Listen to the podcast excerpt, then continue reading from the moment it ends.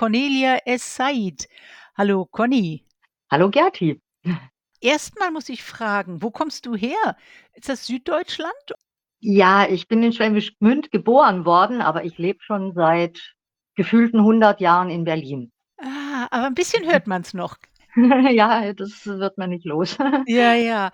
Wir reden heute über was ganz, ganz Tolles und ich freue mich, dass du dir dafür Zeit genommen hast, nämlich den Salon des Refusés, was übersetzt Salon der Abgewiesenen heißt. Kann man das so sagen?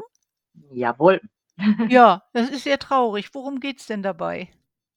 Dabei geht's eigentlich um also in diesem Fall jetzt speziell um Künstlerinnen, die eine Ablehnung von etablierten Kunstinstitutionen erfahren haben, was ja der Großteil der Künstlerinnen, die sich für irgendwas bewirbt, egal ob für ein Open Call oder für Ausstellungen oder Fördermittel, der Großteil wird ja abgelehnt. Also nicht nur Frauen, sondern auch Männer, aber Frauen sind ja sowieso unterrepräsentiert und deswegen dachte ich mir, machen wir was dagegen.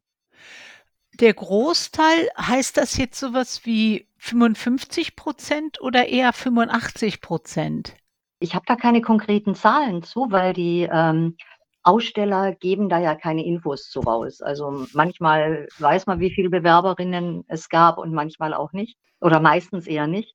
Aber die Ausstellungsflächen sind halt gerade in Berlin extrem begrenzt und es gibt wahnsinnig viele KünstlerInnen. Und dass der Großteil abgelehnt wird, ist insofern eigentlich logisch. Ist das bei Kunst auch ähnlich, dass man sagt: „Oh ja, wir nehmen das, was alle ausstellen?“ Also, es ist ein bisschen schwierig zu sagen, da die Aussteller oder die Open Call, äh, Geber sozusagen nicht veröffentlichen, warum sie, äh, jemanden abgelehnt haben. Du bewirbst dich und dann kriegst du halt eine Absage oder auch nicht, aber die sagen ja nicht warum. Also, wer macht überhaupt die Ausstellung? Das sind Museen und Galerien. Ja, es gibt auch Künstlervereinigungen, die Ausstellungen machen. Literaturhaus, Ja, Kulturzentren. öffentliche Genau. öffentliche Wettbewerbe und Ausschreibungen gibt's auch. Und das sind diese Open Calls?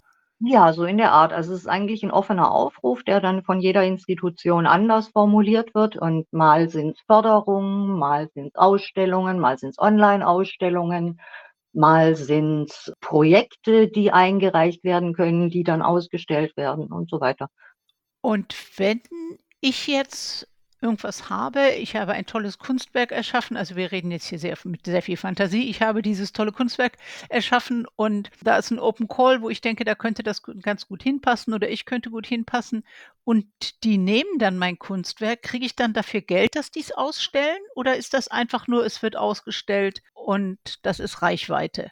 Beides. Also offiziell äh, müssen meines Wissens die öffentlichen Institutionen, also öffentliche Ausschreibungen und Wettbewerbe, ein Künstlerhonorar zahlen, also ein Ausstellungshonorar. Aber ich bin mir noch nicht mal sicher, ob Galerien das auch müssen. Also in vielen Fällen wird kein Ausstellungshonorar bezahlt. Also Aber wenn ich dann mein Kunstwerk da ausstelle, ich gehe jetzt davon aus, dass es eine Skulptur ist, dann muss ich das ja versichern, ich muss den Transport gewährleisten und so weiter und so weiter.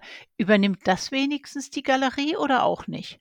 Das kommt drauf an. Also, es hat sich inzwischen gerade bei Online-Aufrufen über die sozialen Medien sogar eine Geschäftspraxis entwickelt, dass die Künstlerinnen dafür zahlen müssen, überhaupt an 'nem Open Call teilzunehmen. Noch nicht mal, dass sie genommen werden, sondern nur, um sich zu bewerben? Ja. Wow. Das also, ich halte das für 'n neues Geschäftsmodell, das recht lukrativ ist, weil's halt mit der Verzweiflung von Künstlerinnen spielt. Aber Online-Ausstellung, das heißt, ich habe 'ne Webseite und da werden die Bilder eingestellt? Ja, Oder also, ja. nicht nur für Online-Ausstellungen, auch für physische Ausstellungen.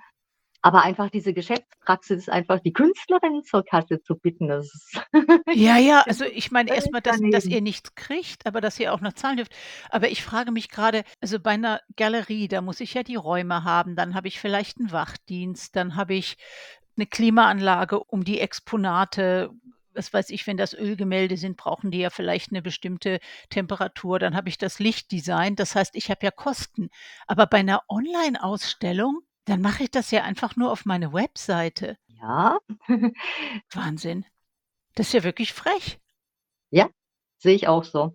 Aber ich finde es eigentlich auch bei physischen Ausstellungen 'ne Frechheit. Galerien sind dazu da, Kunst auszustellen und die verkaufen die ja auch. Und ich bin halt der Ansicht, die SammlerInnen, die haben weit mehr Geld als die Künstlerinnen.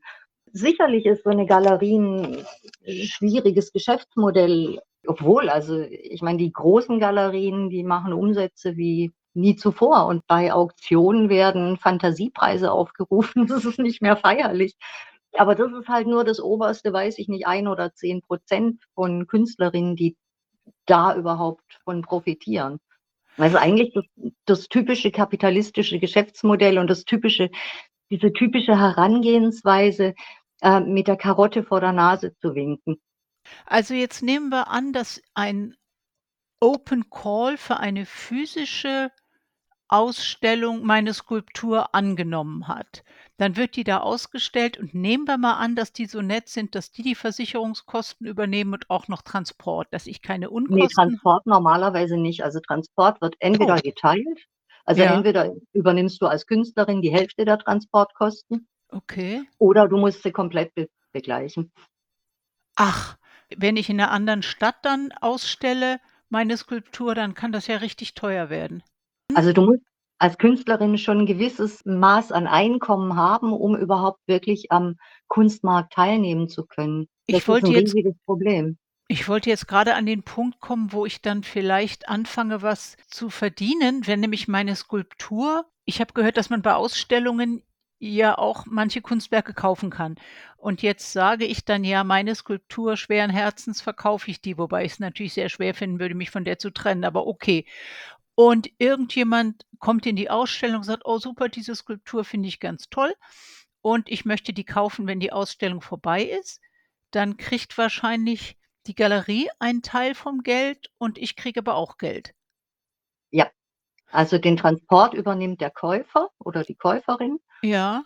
Und das ist unterschiedlich. Also, so Durchschnitt ist einfach Galerie 50% und Künstlerin 50% bei, äh, klassischen Galerien. Wow.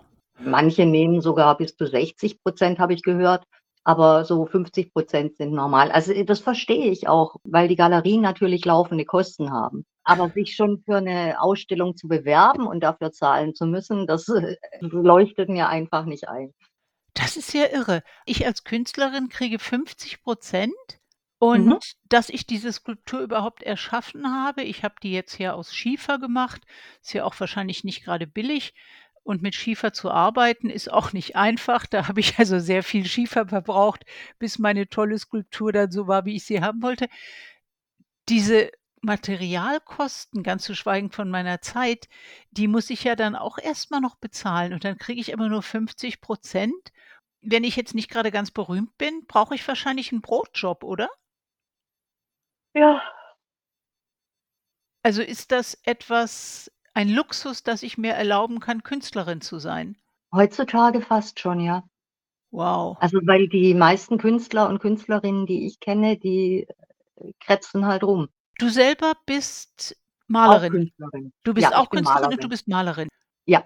Ich bin Gerti und mein Gast heute ist Cornelia Es-Said, eine Künstlerin aus Berlin, die die fantastische Idee hatte, einen Salon des Refusés zu starten. Erzähl mal, was ist das denn jetzt? Also, der Salon des Refusés richtet sich an Künstlerinnen und weiblich gelesene Künstlerinnen, die von etablierten Institutionen 'ne Ablehnung erhalten haben innerhalb der letzten 18 Monate. Ja, also, Ablehnungen sind einfach die Regel, sage ich mal, wenn man sich für irgend 'nen Open Call oder 'ne Förderung oder oder 'ne Ausstellung bewirbt. Und es wird halt, glaube ich, sehr viel gute Kunst auch abgelehnt, die vielleicht nicht so ganz den Verkaufskriterien von Galerien oder den Vorstellungen von SammlerInnen entspricht. Und das wollte ich sammeln. In den letzten 18 Monaten ich komme wieder zu meiner Schieferskulptur. Die habe Ja. ich jetzt an mehrere Open Calls oder Galerien geschickt, Fotos davon. Ich schicke natürlich nicht meine Skulptur. Und dann kommt aber 'ne Absage. Es kommt nicht immer 'ne Absage. Auch Manchmal noch. kommt auch gar nix. Ach, ist das frustrierend. Ja, also bei den meisten etablierten Institutionen kommt schon eine Absage. So eine allgemeine, die sich an alle richtet, wo dann halt die GewinnerInnen gelistet werden und vielleicht noch ein Satz, du bist leider diesmal nicht dabei und wir wünschen dir alles Gute. Das klingt jetzt für mich ehrlich gesagt fast schon wie eine Wohnungsbewerbung in Berlin. Ja, das ist ein guter Vergleich. Und jetzt habe ich diese Absagen gesammelt oder es reicht ja schon eine. Ich habe aber jetzt für meine tolle Schieferskulptur fünf Absagen bekommen. Und jetzt bewerbe ich mich bei euch und das geht noch. Heute ist der vierte bis zum 13. Wir haben also noch neun Tage hätte ich und alle anderen Zeit, uns bei euch zu bewerben für eure ja. Ausstellung Salon des Refusés. Und da gibt es auch eine Webseite. Ja, krautart.de da einfach auf den Button Salon de Refusé klicken und da kommt dann die Ausschreibung in Deutsch und in Englisch. Das ist, glaube ich, der einfachste Weg. Wie sieht denn so eine Kunstbewerbung aus? Die sind oft recht kompliziert oh. ähm, und wir haben versucht, die so einfach wie möglich zu gestalten. Das heißt, du gibst halt deinen Namen, E-Mail, Adresse und die ganzen Sachen an und dann kannst du ein Bild oder ein PDF wählen zum Hochladen und ein Artist Statement und eben die Ablehnung oder ein PDF mit mehreren Ablehnungen, aber eine reicht. Also wir hatten sogar Einreichungen, wo sich eine Dame selbst eine Ablehnung geschrieben hat, die sich aber nirgends beworben hat. Also eigentlich wollten wir schon sicherstellen, dass die Leute abgelehnt wurden. Also es zumindest versucht haben. Ja.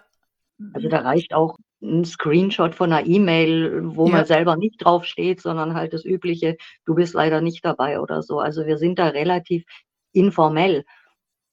Ist Aber es geht schon darum, dass die Leute es wenigstens versucht haben. Ist das das erste Mal, dass es diesen Salon gibt? Das Original, der Salon de Refusé mit einem E in dem Fall, fand 1863 in Paris statt. Oh. Wurde von Napoleon meines Wissens beauftragt, weil sich so viele Künstler, damals Künstler, äh, aufgeregt haben, die an dem offiziellen Salon de Paris nicht aufgenommen wurden. Da waren Künstler dabei wie Cézanne, Pissarro, Whistler, Manet. Und die sind dann teilweise durch diesen Salon Refusé auch erst richtig bekannt geworden. Und ah. das hat mich sehr inspiriert. Und jetzt von euch, der alle, die Französisch kennen, ihr kennt das mit den zwei E, das ist die weibliche Form, Salon des Refusés mit zwei E und auf dem ersten E auch noch ein Akzent, um es richtig kompliziert zu machen. Genau. Ist das der erste Salon seiner Art, den ihr veranstaltet jetzt oder habt ihr das schon mal gemacht und wir haben es peinlicherweise nur nicht mitbekommen? Nein, es ist tatsächlich der erste, den wir veranstalten, aber wir haben so viel Feedback bekommen, auch von Künstlern aus dem globalen Süden oder aus Tschechien, die auch Interesse hatten. Und dann haben wir uns überlegt, okay, äh, wir machen wahrscheinlich nach dem Salon de Refusé für die Frauen und weiblich gelesenen Künstlerinnen noch einen, der für alle Gender offen ist. Irgendwann nächstes Jahr oder übernächstes Jahr. Und dieser für die Frauen, was ich aber tatsächlich eine gute Idee finde, wir haben nicht drüber gesprochen, aber Frauen kommen ja auch in der Kunstszene seltener vor wie in, in, in vielen anderen Bereichen. Macht ihr den jetzt als Biennale alle zwei Jahre oder wartet ihr erstmal, wie der erste läuft und entscheidet euch dann? Also wir wollten am Anfang äh, schauen, wie der erste läuft, aber wir haben schon so viele gute Bewerbungen bekommen, dass, äh, dass wir tatsächlich drüber nachdenken, die Folgeausstellung zu machen, aber da steht noch kein Zeitpunkt fest. Wir müssen erstmal die Ausstellung am 29. Februar 24 hinter uns bringen. Schaltjahr. Ja, genau. Ich dachte mir, so ein besonderes Datum Super. für so eine besondere Ausstellung ist eine gute Idee. Tatsächlich war der initiale Gedanke auch, weil Frauen im Kunstmarkt einfach immer noch unterrepräsentiert sind. Da kam ich in einem Gespräch mit ChatGPT äh, drauf, also mit der KI, ja. was man denn machen könnte, um Frauen sichtbarer zu machen in der Kunst, aus genau dem Grund. Und da kamen wir eben auf so einen Salon de Refusé. Wir gehen zum Ablauf. Ihr habt alle noch Zeit bis zum 13.